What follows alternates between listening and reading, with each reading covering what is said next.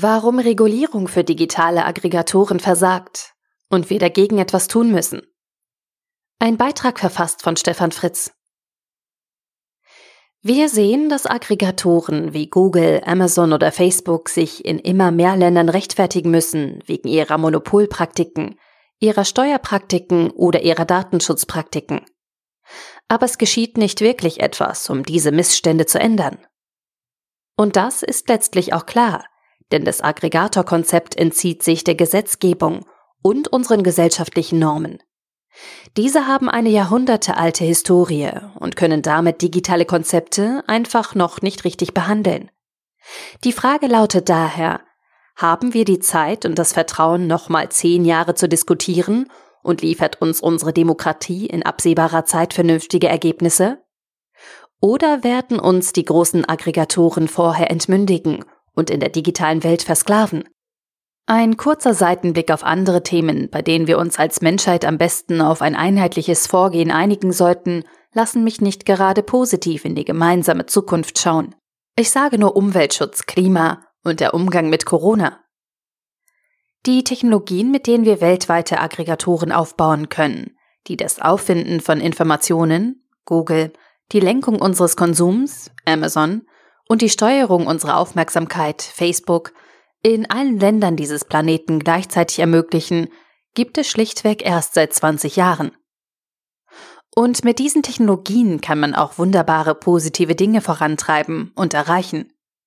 Es ist also falsch, digitale Technologien wie KI oder digitale Plattformgeschäftsmodelle grundsätzlich zu verdammen. Warum ist der Kampf von Herrn Döpfner, Axel Springer Vorstand, gegen Google sinnlos? Herr Döpfner ist klar, dass Google das Geschäftsmodell aller Medienunternehmen zerstört. Mit dem deutschen Vorstoß zum Leistungsschutzrecht gab es erst einen vermeintlichen Sieg durch ein deutsches Gesetz. Dann folgte eine Niederlage auf EU-Ebene. Und jetzt ziehen die Verlage ihre Klage zurück. Denn Google hat einen Weg gefunden, wie sich das vermeintliche Gesetz zum Schutz von Aggregatoren auf einmal gegen die zu Schützenden richtet. Auch wenn Künstler und Journalisten jetzt aufschreien. Das Urheberrecht ist die Schaffung eines zeitlich befristeten Monopols durch den Staat. Es stammt aus einer anderen Zeit. Diese Zeit ist unwiederbringlich abgelaufen. Auf das Urheberrecht eine Verteidigungsstrategie aufzubauen ist sinnlos. In einer digitalen Welt müssen wir nicht mehr den Urheber schützen, der ja immer auch ein Interesse an der Verbreitung durch Aggregatoren wie Spotify oder Netflix hat. Stattdessen müssen wir die Aggregation und Distribution neu regeln, zum Beispiel durch ein Verbot der Meta-Aggregation, die Beschränkung auf absolute Marktanteile und die Pflicht zur kostenpflichtigen Erbringung von Diensten, sowie dem Verbot, solche Dienste digitaler Aggregatoren über Werbung zu finanzieren. Hey, Google ist doch gar nicht so übel, kann man da sagen. Die helfen jetzt sogar den kleinen deutschen Händlern in den Innenstädten mit wirklich riesengroßen Anzeigen in den klassischen Medien. Wow, Respekt, Chapeau. Das ist wirklich genialstes Marketing. Der Handelsverband Deutschland, kurz HDE, und damit die großen Riesen wie Aldi und Rossmann, helfen jetzt den kleinen Händlern bei der digitalen Transformation. Aufhänger ist der gemeinsame Kampf um Kunden in dieser schweren Zeit der Corona-Krise. Gut für Google? Bei allen großen Medienunternehmen wird Google damit zum Großkunden, weil sie seitenweise Anzeigen kaufen.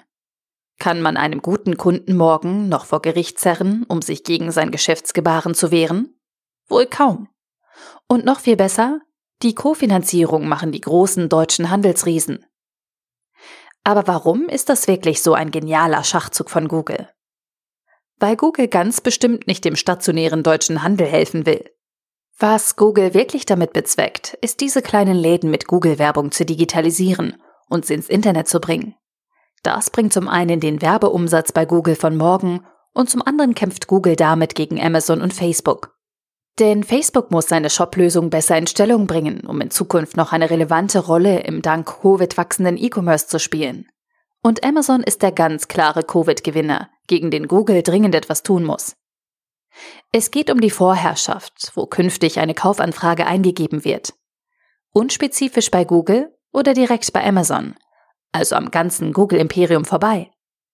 Über viele Jahre hinweg vor dem Internet haben sich die nationalen Medienverlage ihre Reichweite in Fernsehen und Print aufgeteilt. Ein typischer Kunde hat eine lokale oder überregionale Tageszeitung und durchaus auch ein Wochenmagazin wie den Spiegel oder den Fokus abonniert. Das ist nichts anderes als Aggregatorgeschäft. Wer als Unternehmen Gehör finden wollte bei Kunden, der musste mit Pressemitteilungen und Werbung irgendwie in diesen Medien präsent sein. Zeitungen, Magazine und Fernsehen haben die Reichweite über mehrere Jahrzehnte unter sich aufgeteilt. Und alle haben diese gute alte Zeit genossen. Heute kämpfen sie auf verlorenem Posten gegen Google. Aber noch viel schlimmer.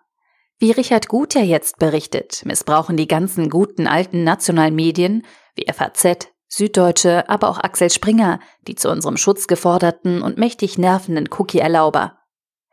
In seiner Recherche legt er offen, dass sich all diese ehrenwerten Verlage der IAB angeschlossen haben.